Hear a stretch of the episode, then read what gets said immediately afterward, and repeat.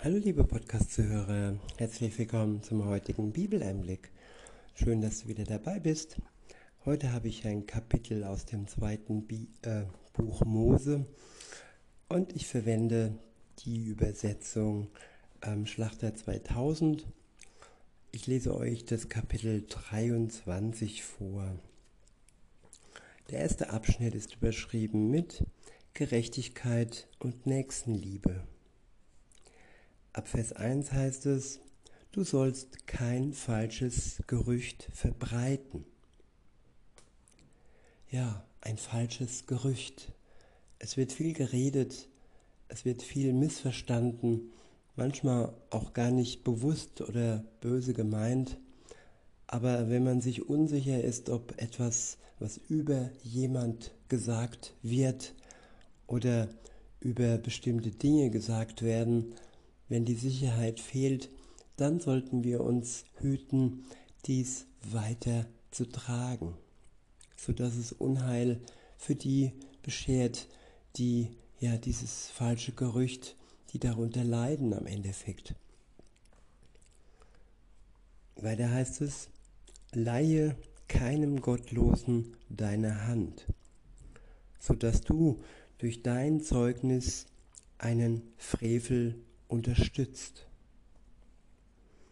Ich wiederhole, leihe keinem Gottlosen deine Hand, so dass du durch dein Zeugnis einen Frevel unterstützt.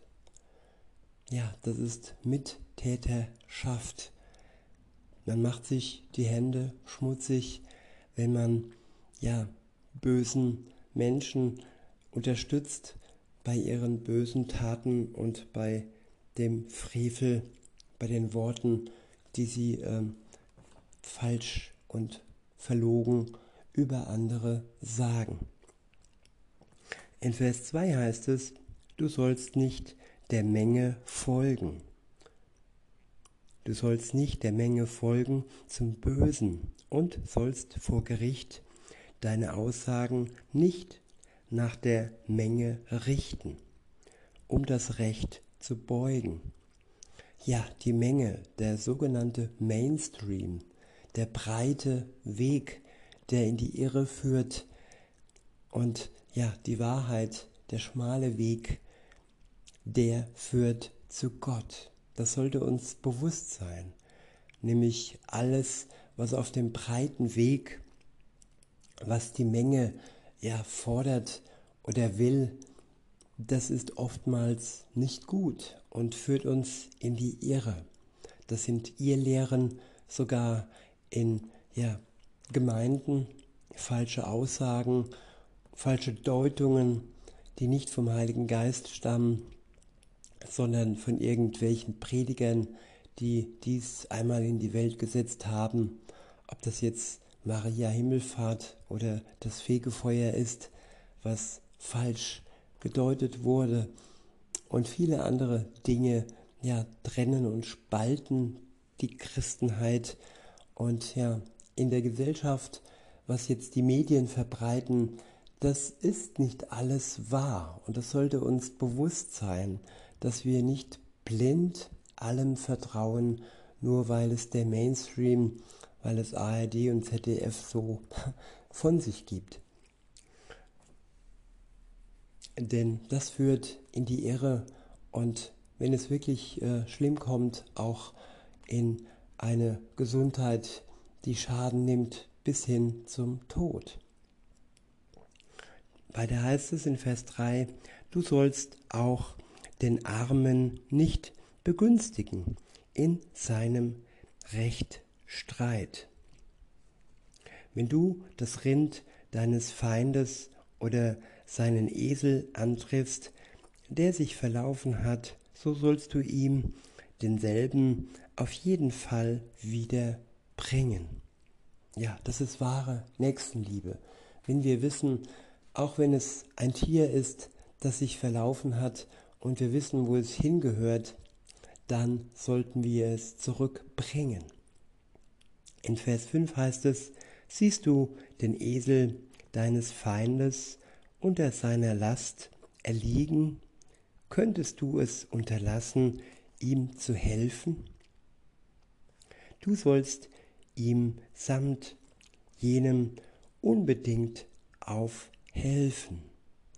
Ja, jedes Geschöpf auf der Erde, auch das kleinste Wesen, ein Tier, und wenn es nur eine Ameise ist oder eine Wespe, die wir retten können und wieder in die Freiheit zurückführen können, dann sollen wir das tun.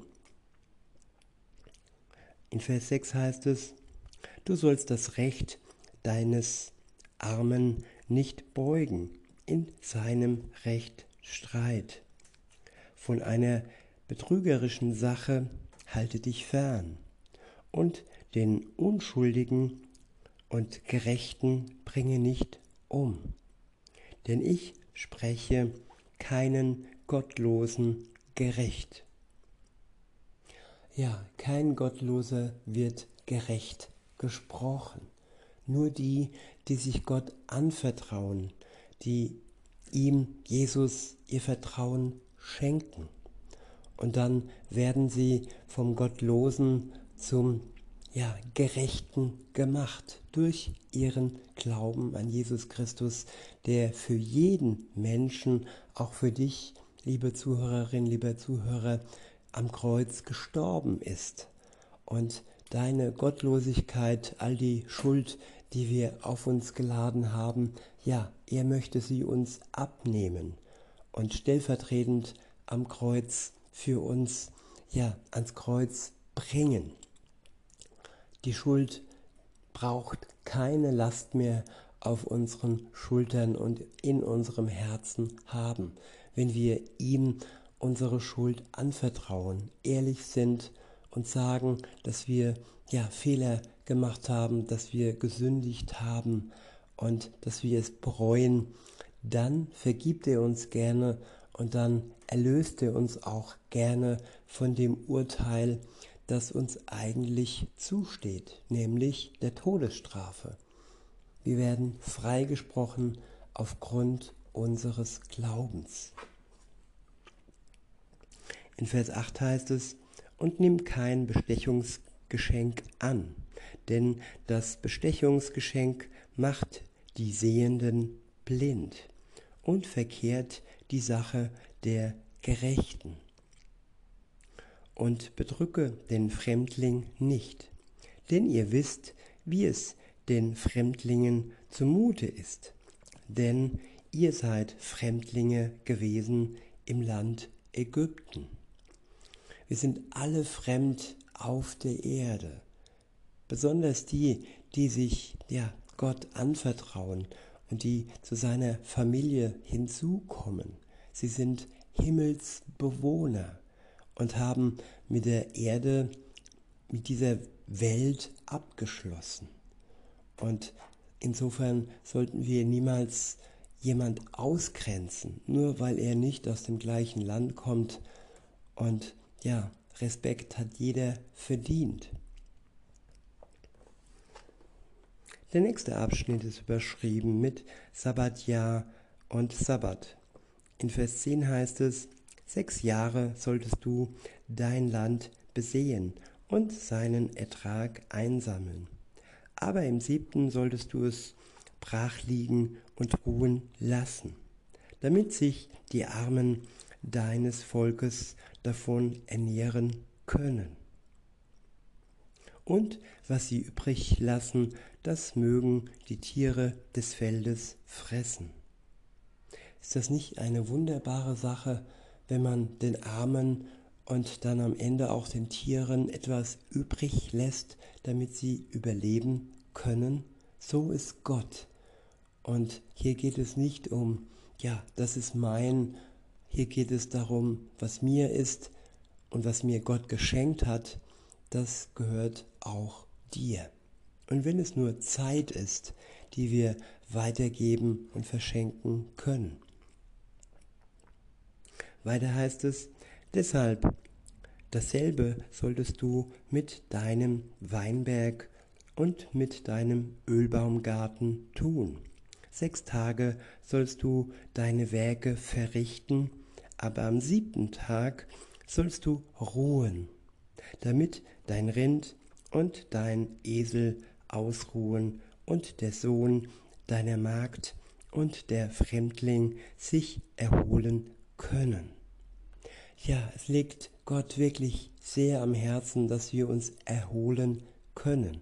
Und auch die, die um uns herum sind und auch sogar die Tiere, die für uns zum Teil da sind, sie sollen sich auch erholen. In Vers 13 heißt es, habt sorgfältig Acht auf alles, was ich euch befohlen habe. Und die Namen der fremden Götter sollt ihr nicht erwähnen. Sie sollen gar nicht über eure Lippen kommen. Der nächste Abschnitt ist überschrieben mit die drei großen Jahresfeste. Ab Vers 14 heißt es, dreimal im Jahr sollst du mir ein Fest feiern. Das Fest der ungesäuerten Brote sollst du halten. Sieben Tage sollst du ungesäuertes Brot essen zur bestimmten Zeit im Monat. Zur bestimmten Zeit im Monat Abib, so wie ich es dir befohlen habe. Denn in diesem Monat bist du aus Ägypten ausgezogen. Und man sollte nicht mit leeren Händen vor meinem Angesicht erscheinen. Ja, an das Gute sich erinnern und daraus ein Fest machen. Dass wir Gutes erlebt haben und das Volk Gottes wurde aus seiner Gefangenschaft befreit aus Ägypten und seitdem feiern die Juden dieses Fest. In Vers 16 heißt es, so dann das Fest der Ernte, wenn du die Erstlinge deiner Arbeit darbringst von dem, was du auf dem Feld gesät hast, und das Fest der Einbringung am Ausgang des Jahres. Ja, das Fest der Ernte, dass wir dankbar sind für das, was wir bekommen, für unsere Ernährung, für alles im Leben. Immer wieder Gott dafür verantwortlich machen, dass es uns nicht äh, durch die Luft geschenkt wird, sondern alleine durch Gott und durch seine Gnade. Weiter heißt es, und das Fest der Einbringung am Ausgang des Jahres, wenn du den Ertrag deiner Arbeit vom Feld eingebracht hast. Dreimal im Jahr soll, sollen alle deine Männer erscheinen vor dem Angesicht Gottes, des Herrn. Du sollst das Blut meiner Opfer nicht zusammen mit Sauerteig darbringen, und das Fett meiner Festopfer soll nicht bleiben bis zum anderen Morgen. Ja, all diese Opfer sind nicht mehr nötig, nachdem Jesus Christus am Kreuz für uns gestorben ist und das letzte Opfer gebracht hat, was ja zur Erlösung äh, nötig ist. Die damaligen Opfer, die waren immer nur von kurzer Haltbarkeit. Sie mussten wieder und wieder wiederholt werden, damit alles äh, ja am Laufen blieb und ja, das Opfer Jesu, das war einmalig und hat eine Wirksamkeit bis hinüber in die Ewigkeit. Das Einzige, was wir bringen dürfen, ist unser Dankopfer, dass wir Gott loben und danken und ihm diese Opfer bringen. Weiter heißt es in Vers 19, die frühesten Erstlinge deines Ackers sollst du in das Haus des Herrn deines Gottes bringen. Du sollst ein Böcklein nicht in der Milch seiner Mutter kochen. Der nächste Abschnitt ist überschrieben mit Mahnungen für die Besitznahme von Kanaan. Warnung vor dem Götzendienst.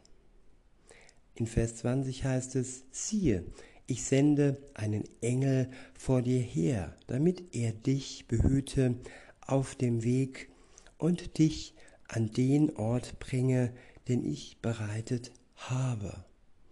Ist das nicht wunderbar, dass Gott uns einen Engel, einen Engel voranschickt und uns behütet und uns sicher zu dem Ort bringt, der für uns bestimmt ist. Unser Ort ist vor allem der Ort im Himmel, die Wohnung, die Wohnstätte, die Jesus für jeden Christen vorbereitet, für den Tag, wo er dann wiederkommt und uns zu sich ziehen wird. In Vers 21 heißt es, hüte dich vor ihm und gehorche seiner Stimme und sei nicht widerspinstig gegen ihn, denn er wird eure Übertretungen nicht ertragen, denn mein Name ist in ihm. Wenn du aber seiner Stimme wirklich gehorchen und alles tun wirst, was ich sage, so will ich der Feind deiner Feinde sein und der Widersacher deiner Widersacher. Ich wiederhole ab Vers 23. Wenn nun mein Engel vor dir hergeht und dich zu den Amoritern, Hethitern, sorry, ab Vers 20 wollte ich wiederholen. Dort steht, siehe, ich sende einen Engel vor dir her, damit er dich behüte auf dem Weg und dich an den Ort bringe, den ich bereitet habe. Hüte dich vor ihm und gehorche seiner Stimme und sei nicht widerspinstig gegen ihn. Ja, Gott sendet uns manchmal Engel. Das können auch Menschen sein, die von ihm vorbereitet worden sind oder halt auch unsichtbare englische Wesen. Und wenn es Menschen sind, dann haben sie auch ähm, ja, einen Ausspruch und erzählen uns was und da sollten wir ähm, ja, gehorsam sein gegenüber ihren Worten. Natürlich kann Gott auch himmlische Wesen, Engel sprechen lassen und all diese Wunder sind durchaus möglich und schon geschehen. Weiter heißt es, denn er wird eure Übertretungen nicht ertragen. Ja, die Übertretungen der anderen nicht ertragen, nicht darüber hinwegsehen, sondern sie als ernst ansehen und nicht mit dem Schwamm hinwegwischen. Denn Gott hat unsere Übertretungen auch nicht ertragen können. Er hat einen Ausweg geschafft, um sie ein für alle Male aus der Welt und aus unserem Herzen, aus unserer Seele zu schaffen, nämlich Jesus Christus, der für unsere Übertretungen gestorben ist, zu unserer Erlösung. Weiter heißt es, denn mein Name ist in ihm. Wenn du aber seiner Stimme wirklich gehorchen und alles tun wirst, was ich sage, so will ich der Feind deiner Feinde sein und der Widersacher deiner Widersacher.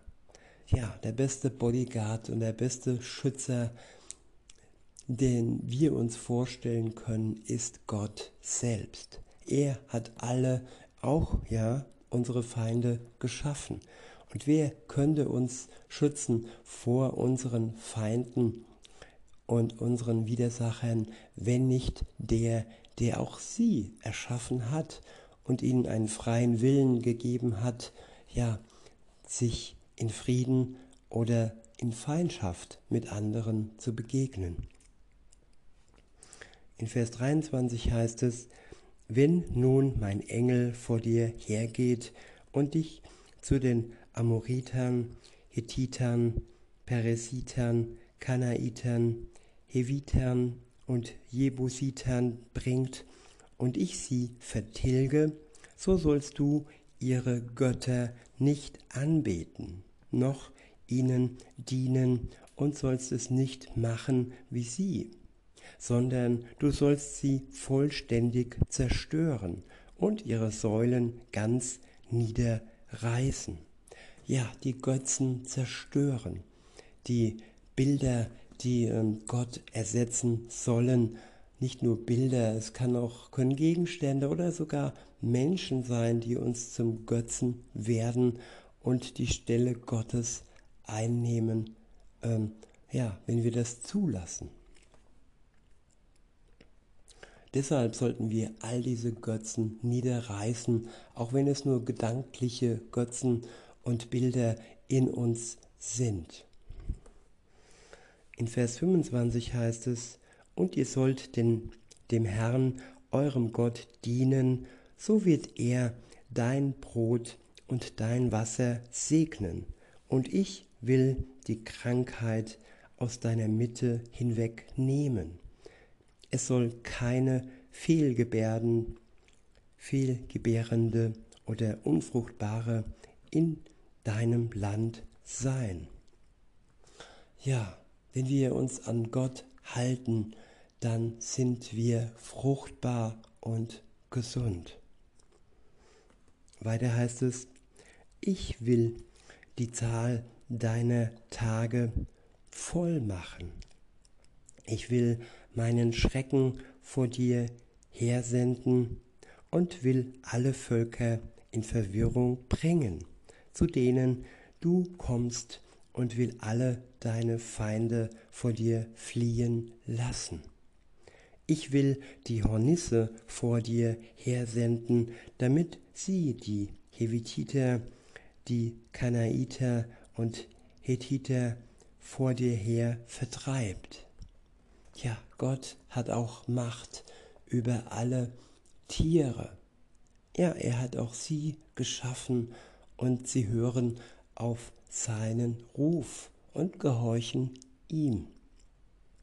In Vers 29 heißt es, ich will sie aber nicht in einem Jahr vor dir vertreiben, damit das Land nicht zur Einöde wird und die wilden Tiere sich nicht vermehren zu deinem Schaden. Nach und nach will ich sie vor dir vertreiben, in dem Maß, wie du an Zahl zunimmst, so dass du das Land in Besitz nehmen kannst. Ja, Gott hat den Juden seinem Volk Israel geschenkt, damit sie es in Besitz nehmen können. Es ist ein Geschenk und es geht hier nicht um Besatzer, sondern um Beschenkte Gottes. Das sollten wir uns wirklich ganz klar vor Augen halten. In Vers 31 heißt es, und ich setze deine Grenze vom Schilfmeer bis zum Meer der Philister und von der Wüste bis zum Strom Euphrat, denn ich will die Bewohner des Landes in eure Hand geben, dass du sie vor dir vertreibst. Du sollst mit ihnen und mit ihren Göttern keinen Bund schließen. Sie sollen nicht in deinem Land wohnen bleiben, damit sie dich nicht zur Sünde gegen mich verleiten. Denn du würdest ihren Göttern dienen und sie würden dir zum Fallstrick werden. Ja, Gott behütet uns, sodass niemand uns zum Fallstrick wird. Wir dürfen aber wachsam sein und mit der Hilfe des Heiligen Geistes ja uns mehr und mehr Weisheit aneignen, so dass wir nicht in Fallen tappen. In diesem Sinne, liebe Zuhörer, wünsche ich euch noch einen schönen Tag und sage bis denne.